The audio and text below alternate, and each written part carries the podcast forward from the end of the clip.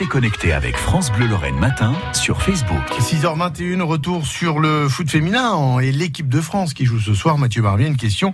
Est-ce que chez nous, euh, ça a pris? Oui, et pour cause. Vous savez que 10 millions de personnes ont regardé le match sur euh, TF1 vendredi. C'était inespéré, ce qui prouve bien qu'il y a un engouement hein, autour de cette équipe de France qui avait donc dominé la Corée du Sud ce soir. Elles affrontent la Norvège à Nice. Et les supporters lorrains se sont exprimés au micro de Laurent Vatrin. Ils ont très bien joué. Et les filles, c'est comme les garçons Non, parce que les filles sont plus dynamiques. Ils sont forts.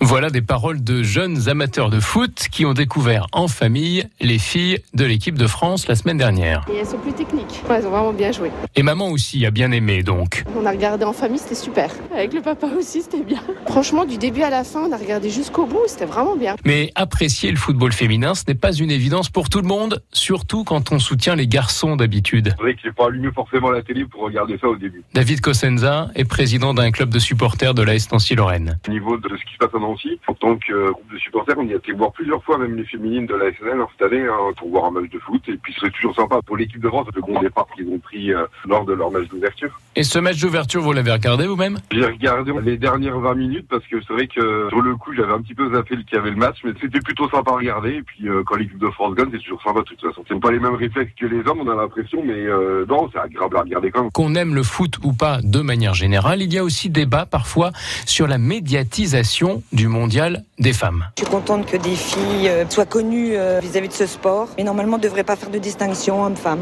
Donc ça me gêne un petit peu qu'on dise le, foot féminin, mais c'est bien, voilà. Elles prouvent qu'elles sont les, égales des hommes. C'est un bon coup de projecteur, un bon coup de pub pour le football féminin. C'est bien qu'on parle maintenant de, la Coupe du Monde féminine euh, comme de celle des hommes, hein, mais je regarde quand même pas. Masculin, féminin, c'est pas mon sport de, de prédilection. Je suis pour, mais je trouve ça normal que le foot masculin soit plus mis en avant que le foot féminin. C'est pas le même niveau. Donc place aux hommes, c'est mieux. Oui, je suis pas du tout féministe, mais bon, on n'a pas les mêmes gènes, on n'a pas, c'est comme ça, et puis euh, c'est plus du spectacle euh, le foot masculin. Quoi. Bref, les vraies féministes ne sont pas toujours celles qu'on croit donc.